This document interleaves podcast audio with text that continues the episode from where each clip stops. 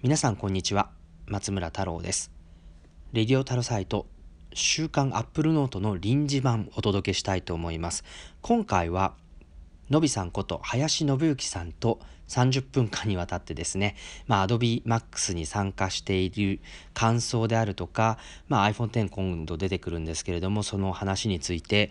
えーお話を伺いました。久々ののび太郎ポッドキャスト復活版ということで本当は定期的にやりたいんですけれどもね僕もアメリカにいるのでなかなかあのでものびさんともやっぱりいろんなイベントや取材なんかでえっ、と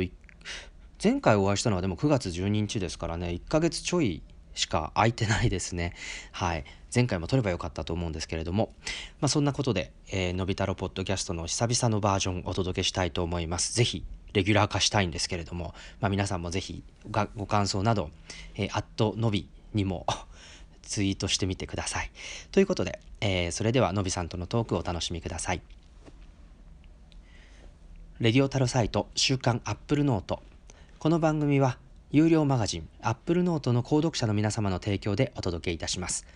アップルノートでは購読者募集中です。http コロンスラッシュスラッシュ applenote.me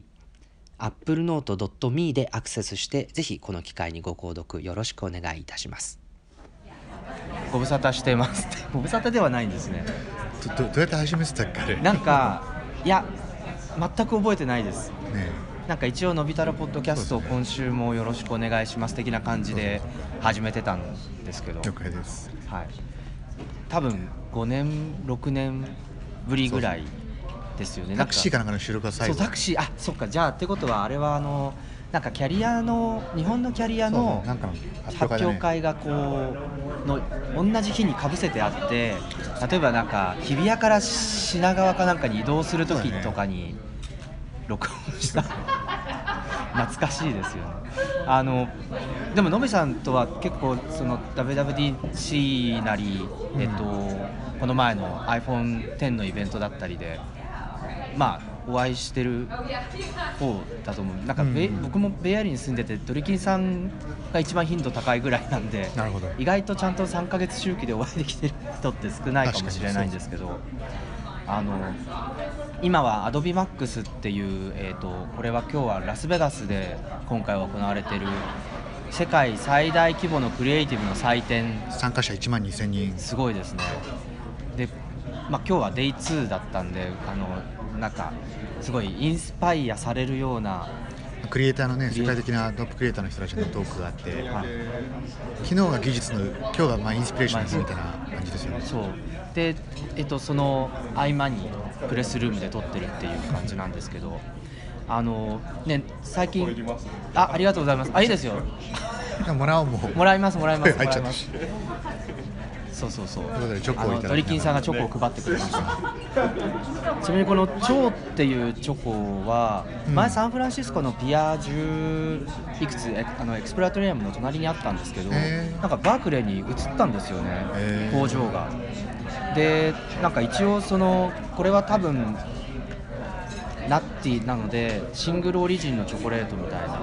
な感じでそのカカオの味でこう味を変えるみたいなことをやってる。いきなり脱線。全然脱線。いやでもなんかすごい、ね、今日もテクノロジーをどうやって適用するかみたいな話が結構あの AdobeMax のセッションの中でもあったんですけどやっぱり結構ポジティブに受け止める人が多かったですよね。そうですね。まあねよく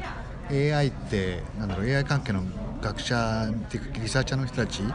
の講演聞くと、まあ、 artificial intelligence じゃなくてねあのむしろ AI じゃなくて intelligence amplifier IA じゃないかっていう人間のその能力を増幅するためにねの使うものじゃないかっていうのがあるけど多分それ結構一番うまくなんか体現っていうか道具にしてくれてるのはね、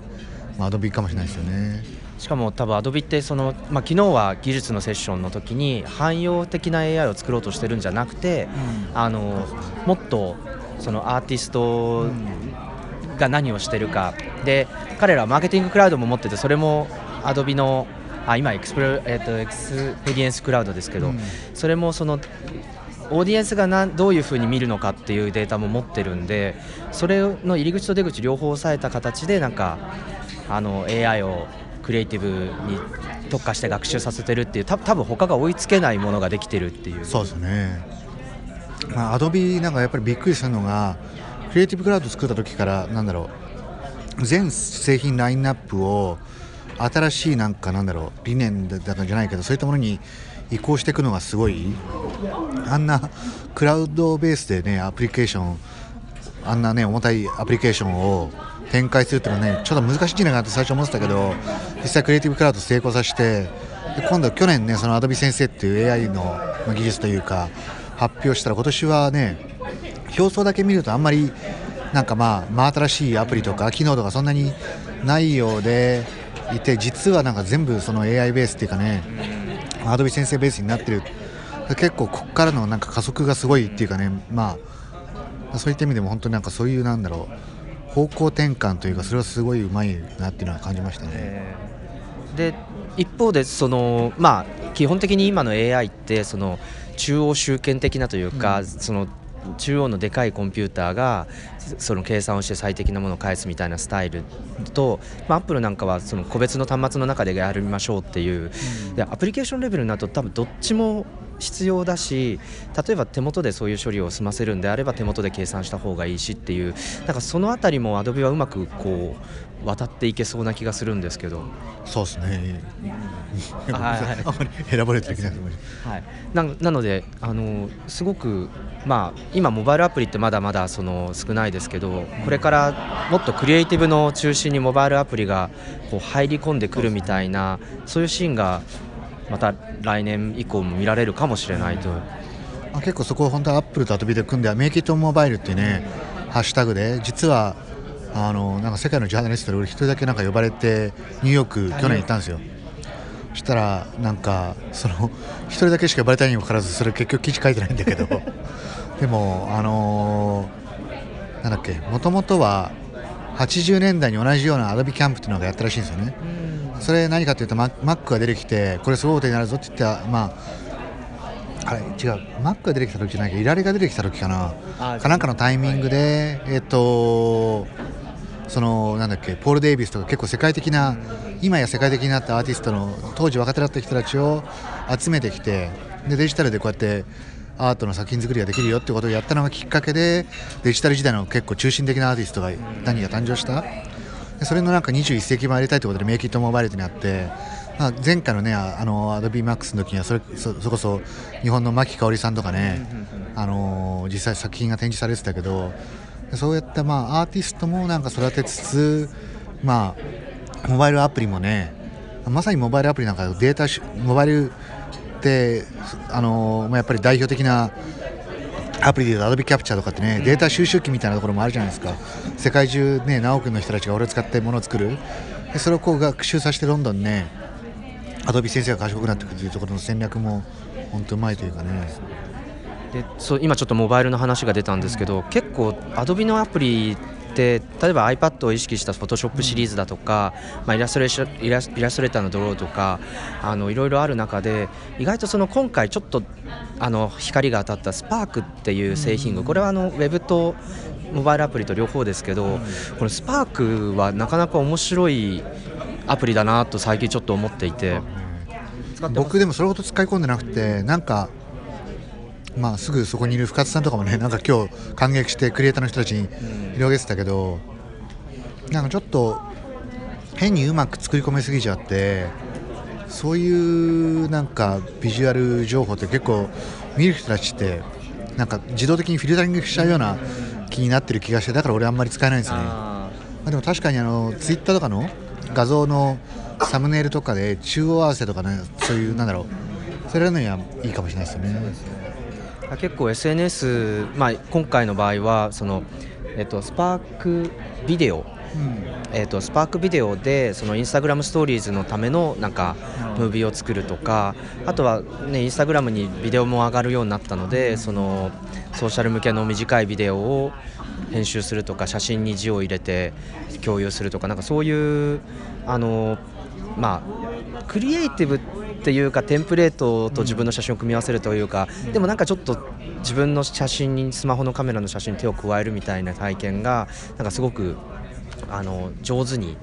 回っあのできる。でしかも多分前前去年の数字からまだアップデートかかってないと思うんですけど多分 AdobeID の6割5分の人、うん、あ新規ユーザーの6割5分がそのモバイル経由で入ってきたみたいなあの話を確か去年してたと思うので結構その、ね、それでいろいろ作るのにはまっていった人がフォトプランとかフルのクリエイティブクラウドに入ってくるっていうことになるとなんかすごくモバイルをきっかけにしてその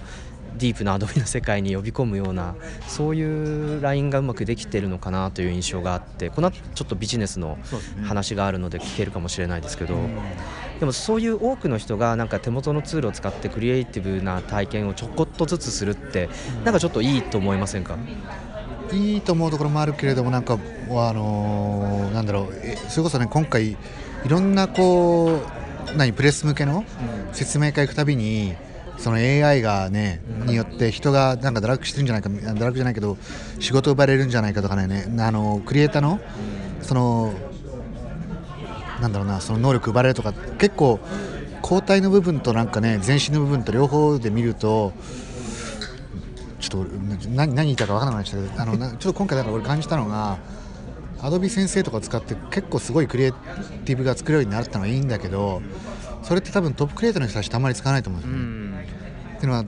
どっちかというとこれまでトップクリエイターがやってきたことを大衆化する、テクノロジーってやっぱり2つ面があって1個はそれまで一部の人しかできなかったようなことっていうのを、まあ、大衆化して誰でも簡単に同じようなことが作れるよっていうなんか、まあ、ある意味インスタント化の部分が1個と、でもでもテクノロジーが本当になんか人を豊かにするとしたらその大衆化と同時進行ぐらいで人類をこうなんだろうな、えっと、フロンティアをさらに先に広げるみたいな。そっちが両方必要だけど、まあ、ちょっとなんかそのフロンティア側のあれは見てないかなっていうかね。まあ、もしかしたらこれからアドビもレジデンスプログラムとかそういうのやってるんでこういったアドビ先生ベースの新しいツールを使って次世代のクリエイターがそういったフロンティアもしかしたら広げてくれるのかもしれないんだけどなんかちょっと今回そんなことばっかり考えていて僕は見てでも多分おっしゃる通りですごくそのなんかツールとして省力化というか効率化みたいなところはすごく AI でできてきててでもなんか個人的にはその AI になる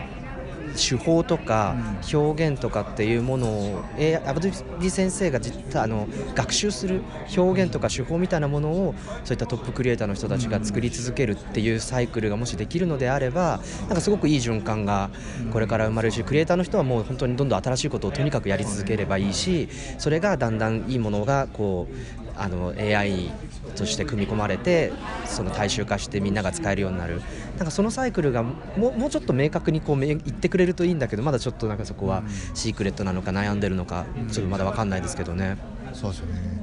あとでももう一つこういったね今回のそれこそねスパークのあのウェブページが作れるやつとか見てると本当にスマホで簡単になんかいい感じのあれが作れるんだけどいまだに日本ってこう IT 系のニュース媒体にしてもブログにしても超なんだろうあのー、20世紀なデザインだよね。それがこうなんとかならないかなって、ね、そっちも思っちゃうね。でもやっぱりだからモバイル主体のこう媒体の方がその辺が最初からなんかあのあるある程度こう上のレベルで展開されてるような印象もあるしでもやっぱりねそれこそ、まあ、実名を出しちゃうと悪いですけどこうヤフーニュースがどうなるかみたいな話あのいやあれはあれでいいんだっていう人もいると思うんですけどあれがなんかちょっとでも変わるとニュースの読み方とかあるいはそのなんて言うんでしょうね普段目にするそのクリエイティブみたいなものとかがちょっと変わるのかなとか。日本、本当でもねなんか消費者っていうかその情報の消費者の目が超えてほしいよね、もうちょっとね。なんか本当なんでいまだにこうなんか2チャンネル的なこうテキスト文化っていうかねそのまあ、ガラケー時代のねベース時代に作られたやつがそのまま進化してきたみたいなね本当なんか綺麗じゃないウェブが多いよね日本ってね。でもなんか多分そこもあある種文化的に捉えても良いかもしれないですけどね。なんか例えばなんて言うんでしょうね。要するに日本語が優秀すぎるみたいな言い方を最近ちょっと僕はするんですけど例えばツイッターなんかでもアメリカそのいわゆるアルファベット使う言語圏の人たちはもう140文字じゃたまらないからって言って倍にするとかっていう取り組みが始まってるけど日本って多分必要ないまあまあ増えれば増えたでまた違うことが起きるでしょうけど、ね。情報そうだからそういった意味でその情報の圧縮率も高いしその、まあ、全角っていうそもそものあの文字の配置でその文字以外のものが文字を使って表現できちゃうとかっていうのもあったり多分なんか、まあ、それもね携帯とか2ちゃんの文化テキスト中心の文化だと思うんですけどでもそれがあるからっていうのもなんか一つ面白いところではあるんですけどね。本当デジタル技術でデジタルって結局道具ってなんかね増幅装置じゃんでデジタルによって日本のそのテキストとかなんかその左脳文化ばっかりがこう拡大されちゃった気がして本来のなんか日本のその美しさとかなんとかっていうのは間間とかそういうなんだろうないことの美しさとかそういったものもあると思うんだけどそういったものがなんか全部圧縮されてちゃったよね、まあ、まるでこうねあのデジタル圧縮って情報のこの中のレダンダンスなのに重複とかそういったものをね省略したのが圧縮技術だけどまさになんか圧縮技術みたいにして日本のそのなんかいい感じの間合いとかそういったものが全部埋まって本当もう文字ばっかりびっちり。しかもその文字人間って文字情報を発してるとそれでこう心が通じ合ってるような気になるけど実はそんなの全く誤解っていうかね全然結局は読み手が解釈って作ってるみたいなところもあるしなんかあんなんかもうちょっと左脳右脳のバランスがいいような文化を作っていく言ってほしい、まあ、だからこそねそれこそアドビのツールとか使ってねいいデザインとかそういったものが日々の日本の日常の中に入っててほしい。よね。あのまあ、今回、アドビのセッションなんですけど、なんかそのどうでしょうね、まあ、Google なり Apple なりがそのモバイルっていうカルチャーをすごい広めてきたって、2017年で iPhone10 周年になったということなんですけど、うん。なんかどどうですか、この10周年振り返ってみて多分岩本町かなんかで、日本人で東京の千代田区の岩本町で、日本人で iPhone を持ってる人が集まるイベントってあったじゃないですか。iPhone でないと。あそのまだ日本で発売されてないうん iPhone をみんな持ってきて、それで岩本町あそれは2回目の話かな、なんあか、なんかそんなのがあったと思うんですけどあれ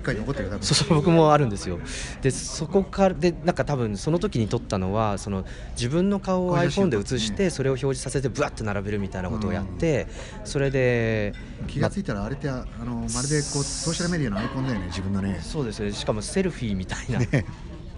そう。でなんかそれから10年経ったんですけどなんかざっくりこの10年振り返ってどうでしたかっていう。まあでもねこれほど激しい変化があった10年って、まあ多分これから先ずっとそうなんだろうけどでも本当すごい変わったよねあのーでも俺自身自分自身もねそれこそ、まあ、執筆が中心だったのから今や全然執筆しない人間に 変わりじゃないけどでもなんだろう結構 iPad が出てきた時に気気がついたことだけれどもテクノロジー業界の人たちってテクノロジーの業界を中心にしか見てないけど実は一次産業もすごく大きく変わってる、えーそれからなんだろう。まあそれこそ医療も変わって医療ってねメディカルの医療も変わっていればファッションの医療も変わっていれば教育も、まあ、教育は俺はあんまりデジタル化しない方がいいと思ってないけどでもまあ教育もねあのデジタルによって効率化して先生の負担を減らすっていうところはいいと思うけど、まあ、実際学習コストが高すぎてまだ負担が減ってないんですけどね、そういったものも含めて本当になんかまあ社会全部があんまりなんだろう日常のこうパシャって写真を撮って見える日常は変わってないように見えるけど実はなんか細かいところ見ていくとね本当に今や戻れないぐらいな変化がね次々と毎年アップデートされて起きてるって感じだよね。なんかすごくそのねあの今スマホのアプリその社会を変わるようなアプリってやっぱりその iPhone に先に出てくるって iPhone ファーストっていうのがうん。結局ずっとなんか続いてるような印象があると思うんですけどなんかそのアメリカに僕が2011年に来てからの5年間6年間ってなんかそれがこうモバイルがインフラになったうん。ちょうど変わったうん。そんな5年間だったと思うんですね。だけど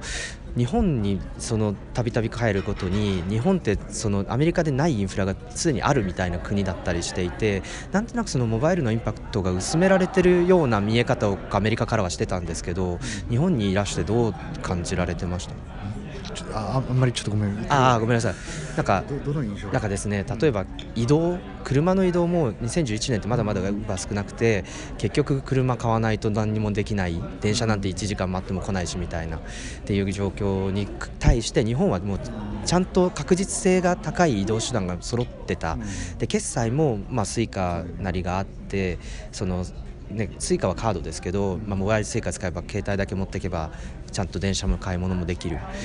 あのっていう環境が、まあ、ちょっとまだ電車はベイエリアできないですけどあの買い物ぐらいはできるようになった、なんかその5年前なかったものを携帯で急速に整えたのが今のアメリカっていう印象がすごい強いんですよね。だからなんか日本にいるよりもモバイルのインパクトを強く感じたような印象を受けてるんですけどなんかその日本だとどういう部分がそのモバイルのインパクトとして大きく感じられましたかっていう。そうだね、まあ、日本はやっぱり i モードとかのねもともとそれ気づいてたっていうのがあってで気が付いたらでもなんかその i モードで気づいたものがお財布携帯にしてもそれほど実は使われてなかったのが、まあ、でも iPhone でもいまだにそんなに使えてる感じじゃないかな。どうなんだろう。まあなんか日本の場合だからある意味ね i モードが普及させようと思ってたことがなんか再構築っていうかねなんかそんな感じだよね。でもともとそんなのあったよとかっていう人たちが使うの抵抗したりとかもあるしなんかちょっとそういう意味で言うと遅いところはあって一番なんかそれで言うと劇的にモバイルで変化してその中国とかそっちの方だよね。ペイメントにしても。だからなかった国の方が今のこのモバイルによるなんかメリットを享受できてるっていうのがなんかいやでも日本ってもともと携帯あったしなっていうのがこう多分体験人の体験的にはすごい生かされてるはずなんですけどなんかその大きなインパクトっていうものがもうあるからとかあの新しくないからっていう理由で生まれてこないみたいなそんな印象をちょっと受けてたんですよね。うん、そうちょっとパッと、うん、そんな感じかな た多分 LINE とかメルカリみたいなものっていうのは多分その日本らしいそうそうですね。なんか多分、まあ、せっかく AdobeMax にいるんでそういうなんかクリエイティブな部分とかで日本から何か出てきても面白いなとは常々思うんですけど。なんかでもアドビマックス来るたびに思うけどやっぱりアドビってすごい超アメリカンな会社だよね。なんかこうもうちょっとなんだろうななんかいい感じでこうヨーロッパとか日本とかのなんかクリエイティブなコミュニティとこううまくミックスできるといいと思うんだけどもなんだろうなちょちょっとテイストが違うよね。やっぱりでもさっきのあった文字の文化でやっぱりアメリカの広告ってすごいあの写真と文字で成立させるみたいなパワーをなんか持たせたりとかってすごいありますよね。だけど日本ってやっぱりそれだと情報が足りないのかなっていう印象まあ屋外看板とか見てても思うことは多いんですけど。なんかでも、うん、そうねちょっと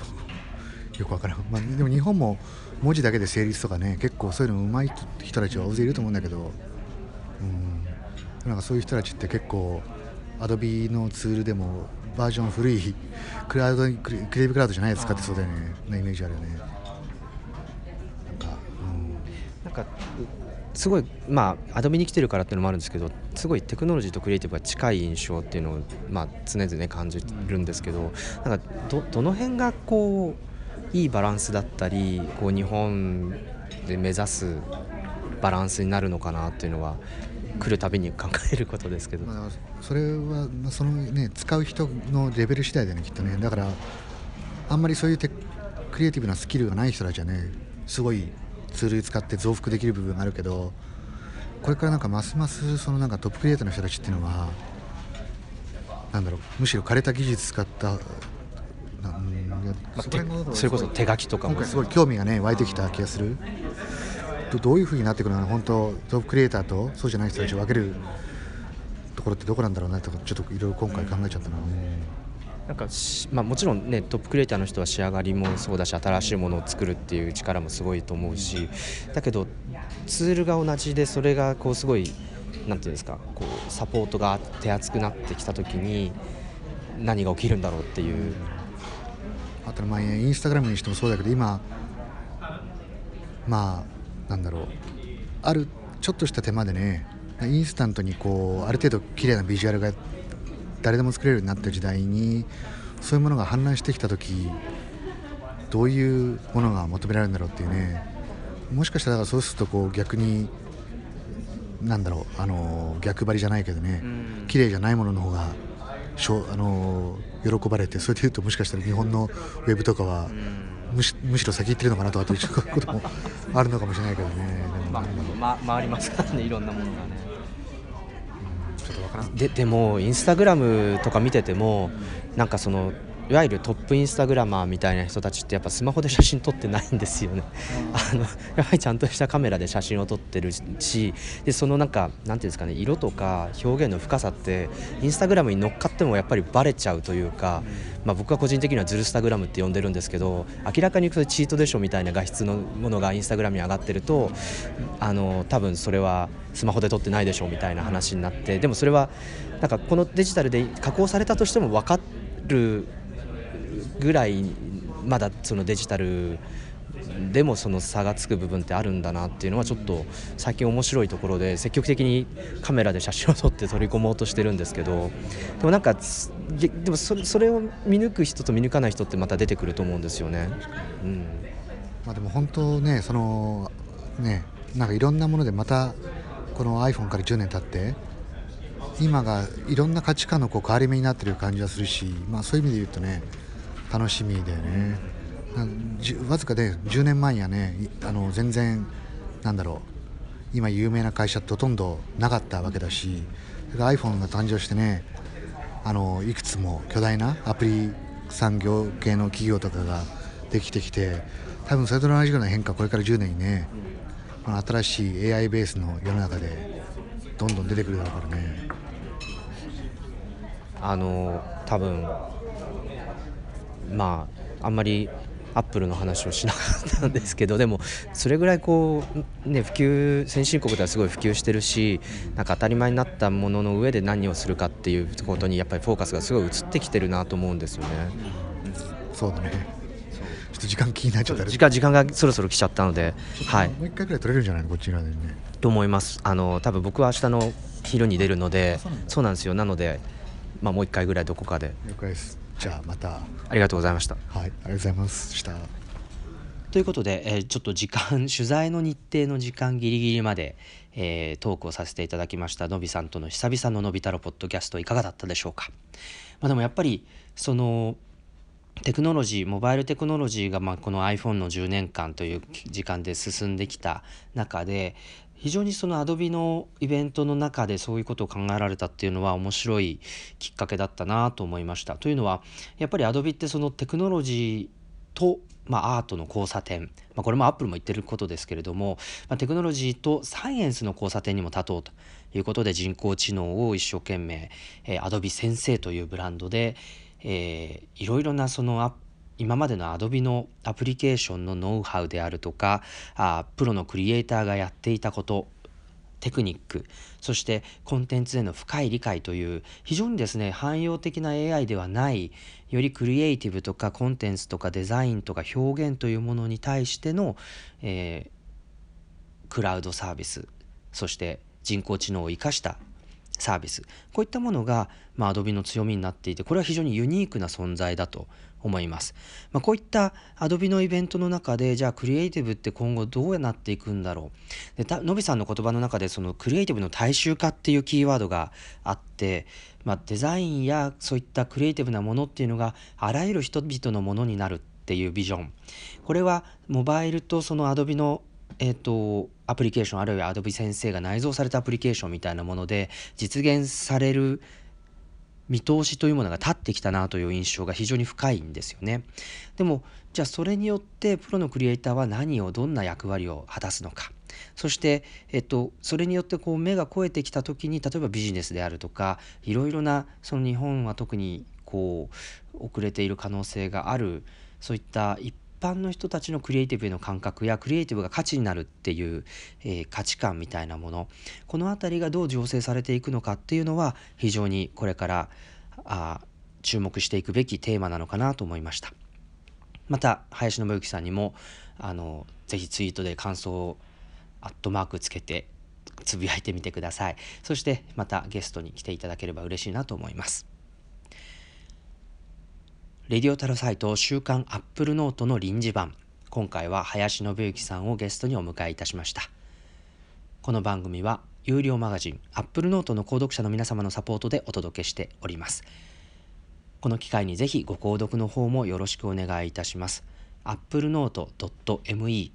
applenote.me でアクセスしてご購読いただければ幸いです。ということでご愛聴感謝松村太郎でした。